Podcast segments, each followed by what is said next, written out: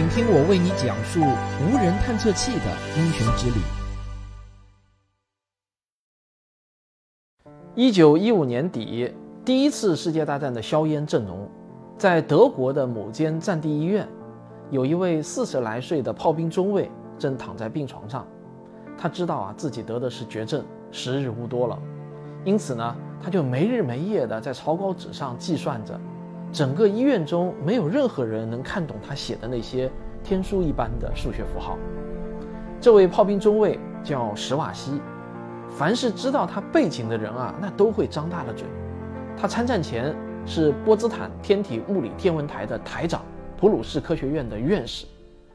就在这张简陋的病床上，史瓦西用劣质的草稿纸计算着爱因斯坦场方程的解。他并没有意识到自己的计算结果。有多重要？第二年就病逝了。然而，他的研究成果在日后成了天文学一个重要分支的开端。他在草稿纸上计算出的那个解，在几十年后被称为史瓦西黑洞，一个影响至今的重要科学名词。那讲到黑洞啊，我相信大多数人啊都不陌生。这个词是著名的物理学家惠勒在一九六七年发明的。它是我们这个宇宙中最怪异的一种天体。诺奖得主物理学家基普索恩说啊，But the thing that has gripped me about black holes, in the same way as black holes grip by their gravity anything that falls in their vicinity, is the fact that a black hole is an object that is made not from matter, but from warped space and warped time. 黑洞的概念虽然很出名，但是长期以来呢？ 它一直仅存在于科学家们的理论计算中，谁也不知道在真实的宇宙中是否会真的存在这样一种怪异到极致的天体。甚至有人认为呢，黑洞啊可能永远只能存在于理论计算中，无法得到观测的实证。原因就是啊，既然连光都无法逃脱黑洞的引力范围，那么它就是一个完全黑的天体，那我们怎么可能观测得到呢？然而。从上世纪六十年代开始，出现了一种新的技术，叫 X 射线观测技术，而这种技术被用于天文观测中，使得观测黑洞在理论上就成为了可能。这就是 X 射线天文学。天文学家们可以利用天体发出的 X 射线来观测宇宙，这就好像啊，医生可以利用 X 光来观测我们皮肤下面的骨骼一样。我们今天这期节目的主角呢，就是 X 射线天文望远镜的王者——钱德拉 X 射线天文台。正是它让人类首次看到了深邃静谧宇宙的另一面，一个狂暴的宇宙，一个无时无刻不在上演着令人难以置信的大碰撞、大爆发、大辐射的宇宙。一九九九年七月二十三日，在美国的肯尼迪航天中心。哥伦比亚号航天飞机搭载着钱德拉 X 射线天文台直冲蓝天，这是 X 射线天文学上具有里程碑意义的空间望远镜，它标志着 X 射线天文学从测光时代进入到了光谱时代。那为什么我们要把它命名为钱德拉呢？美国宇航局用科学家的名字来命名望远镜或者探测器呢，是一项传统。往往啊，这位科学家的成就就与该科学设备的用途相关。美国的四大空间天文台计划的四台望远镜都是用科学家的名字命名的。他们是一九九零年发射的哈勃空间望远镜，一九九一年发射的康普顿伽马射线天文台，一九九九年发射的钱德拉 X 射线天文台，还有二零零三年发射的斯必泽红外空间望远镜。钱德拉呢，也经常被译作钱德拉塞卡。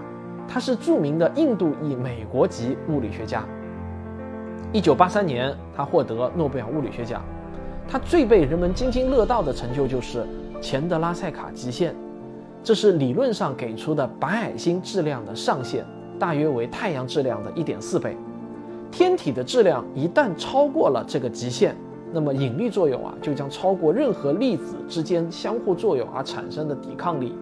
恒星的残骸将坍缩成一种极端的暗天体，或是呢变成中子星，或是在质量更大的情况下变成黑洞。钱德拉很年轻的时候就提出了这个理论，但不幸的是啊，该理论受到了英国著名的科学家爱丁顿的强烈批评，这个弄得钱德拉呢都差点自暴自弃。好在科学结论的正确与否啊，迟早会有公论，这也是很多科学史书上都会记载的一段科学史话。That I've lived in science for sixty years and pursued science, that to me is far more important. The important thing is, no matter what other people say, you value certain things you do because of your personal reactions, not because somebody else says it is good. 在钱德拉 X 射线天文台发射之前呢，世界上最好的 X 射线望远镜， 它差不多呢只与伽利略最好的光学望远镜能力相当，它所能采集数据的区域非常有限，角分辨率也很差。那有了钱达拉之后啊，用 X 射线进行研究的天文学家们就马上获得了高出好几个量级的灵敏度，获得的图像精细程度呢，也可以与中等口径大小的光学望远镜相媲美了。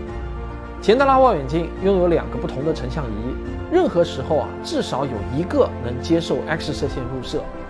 高分辨率的相机使用真空和强磁场，把每一个 X 射线转变成电子，并将它们放大成一团电子。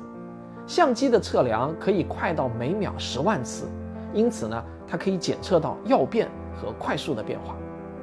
钱德拉的主力观测仪器叫做高级成像光谱相机，钱德拉还拥有十台 CCD，它的成像能力超过以往各种 X 射线仪器的百倍以上。真实的宇宙深处可不像我们夏夜的星空中那样静谧和祥和，有一些剧烈到令人难以想象的天文大事件，每时每刻都在我们的宇宙中上演。而 X 射线波段是探索狂暴宇宙的极好的途径之一。那这是为什么呢？主要就是因为啊，像太阳这样的正常恒星，它们发出的 X 射线都非常的弱，它们主要呢发出的都是可见光。而想要发出可被探测到的 X 射线，则需要达到数十万度甚至百万度的高温，或者啊粒子被加速到极高的能量。这也就是说呢，X 射线只有在极端的物理过程中才能产生。因此，大家可以想象得到，当我们探测到了宇宙中的 X 射线，这就代表啊极有可能是探索到了某个极端的宇宙暴力事件。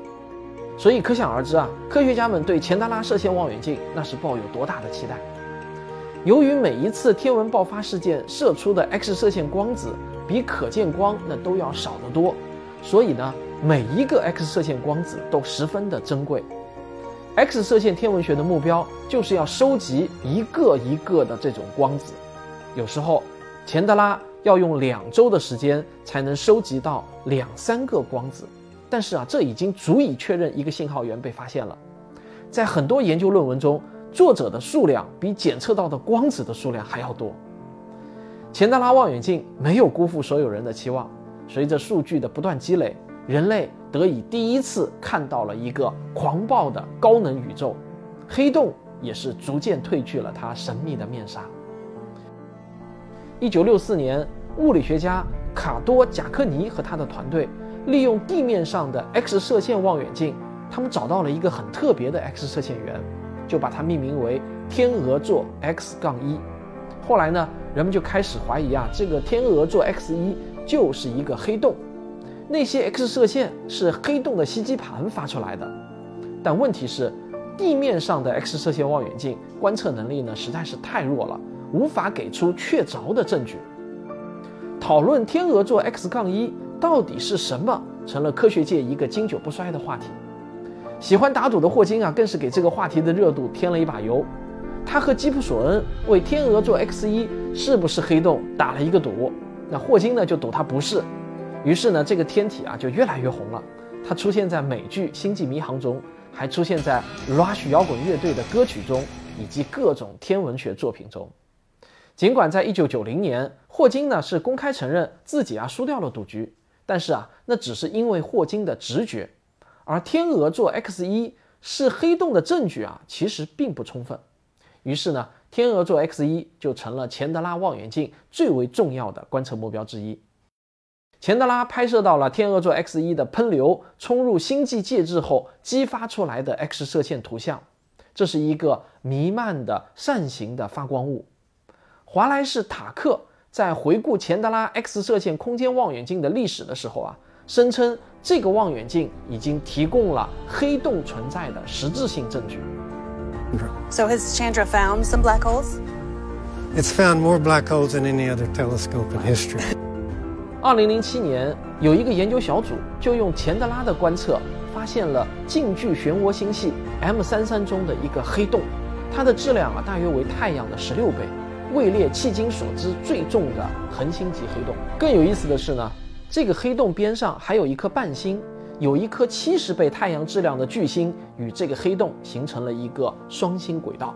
而这种现象的形成机制呢还是未知的。这也是人类第一次观测到可以显示眼石现象的带黑洞的双星系统。因此，天文学家可以用极高的精度来测量它们的质量和其他的性质。而最终啊，这颗大质量的伴星也将以黑洞的形式死去。此外，钱德拉还在并合的星系之中看到了双黑洞，这两个巨大的黑洞之间的距离呢，只剩下了三千光年左右，很可能在未来的一亿年里合并为一个整体，它会产生一个可以称得上灾难级别的引力波事件，两个星系最终形成一个具有更大黑洞的单一星系。这是第一次有证据表明星系和它中心的超大质量黑洞。是可以通过并合和吸附作用，在数亿年的时间里得以成长。根据这些现象，当时的天文学家们预言，未来有可能观测到宇宙中的一种难以想象的狂暴事件，这就是两个黑洞会在死亡螺旋舞中最终并合成一个单一的怪兽，在这一瞬间会释放出数个太阳质量的能量。而到了二零一六年啊，这个预言成真，两个黑洞并合发出的引力波被美国的莱狗引力波天文台观测到，那这个也成为当时轰动一时的科学界大新闻。那在我们的宇宙中啊，无时无刻不在上演着这些天文大事件。当这些事件的信号传到地球的时候，已经变得极其的微弱。可是，假如这样的事件发生在我们的银河系中，那你对它的认识啊，才会像第一次看到核弹爆炸那样直观。这种宇宙级别的暴力事件，其实呢是超出了我们任何一个人有限的想象能力的。在我们银河系的中心啊，就有一颗四百多万倍太阳质量的超大质量黑洞，在它的周围存在许多星团，它们的密度比身处城乡结合部的太阳系附近的星团密度更是高了数千倍。面对如此多的猎物，银星的超大质量黑洞却安静的像个刚刚吃饱、正在舔毛的猎食者。科学家们给出的解释是：啊，物质掉入黑洞时会激发其活性，喷射出高能粒子，反而会清空周边的区域，使得黑洞平静下来，直到下一次猎物再度被引力捕获而来。这就是超大质量黑洞在大部分时间里保持不活跃的原因。钱德拉的观测为这一解释提供了有力的证据。他在银星黑洞的附近观测到了许多 X 辐射瓣和等离子块，表明啊，银星黑洞存在周期性的活动。他还在某些离银河系较近的星系的中心探测到了巨大的泡泡状洞穴和波浪涟漪，这可能是超大质量黑洞的反冲作用造成的。要想更好地了解黑洞和星系的演化规律，那就需要进行深度的巡天观测。钱德拉就接下了这一任务，代号为钱德拉深空场的巡天任务，在长达三个星期的曝光时长里，产生了有史以来观测的最深、最远的 X 射线图像。观测覆盖的天区有多大呢？只有两个平方度，这比你举起一张邮票在手臂那个距离处所张开的角度还要小。那就在这么小的巡天观测范围里，钱德拉居然探测到了超过两千个超大质量黑洞，为科学家们研究黑洞和星系的演化，这就提供了大量的证据。通过研究这些巡天观测的结果，科学家们发现星系中的恒星形成和黑洞成长是密切关联的。那些最重的、比太阳质量大数亿倍的黑洞，在宇宙诞生的前几十亿年特别贪吃，它们最早形成，也过早地消耗了与之相伴的大质量星系的青春。此后啊，不得不减少，甚至完全停止了进食，从而沉寂下去。而那些次一点的，相当于太阳质量数千倍至数亿倍之间的黑洞，它们的吃相呢，要比前者稍微温和一些。他们慢慢吃，吃得久，也正因为如此啊，直到今天，这些黑洞仍在发出辐射。同时，巡天研究还为 X 射线天空的一个老谜团提供了解释。从第一个 X 射线望远镜获得观测数据开始，他们总能看到整个 X 射线天空笼罩在一层微弱的 X 射线背景辐射之下。这个现象一直没有能够得到解释，直到钱德拉和 XMM- 杠牛顿卫星深度巡天后啊，这一背景辐射才被证明是众多处于三十到八十亿光年之外的活动星系发出的 X 射线。以钱德拉为代表的系列 X 射线望远镜，就为探索神秘宇宙打开了又一个窗口。他们第一次为人类揭开了恒星级黑洞和中子星的本质奥秘，发现了弥漫在星系中的超新星遗迹。它们还使我们得以窥见潜藏于所有星系中的超大质量黑洞，并在追猎暗物质和暗能量的路途上更是前进了一步。这是。人类天文学的新里程。好，这就是本期的节目，咱们下期接着聊。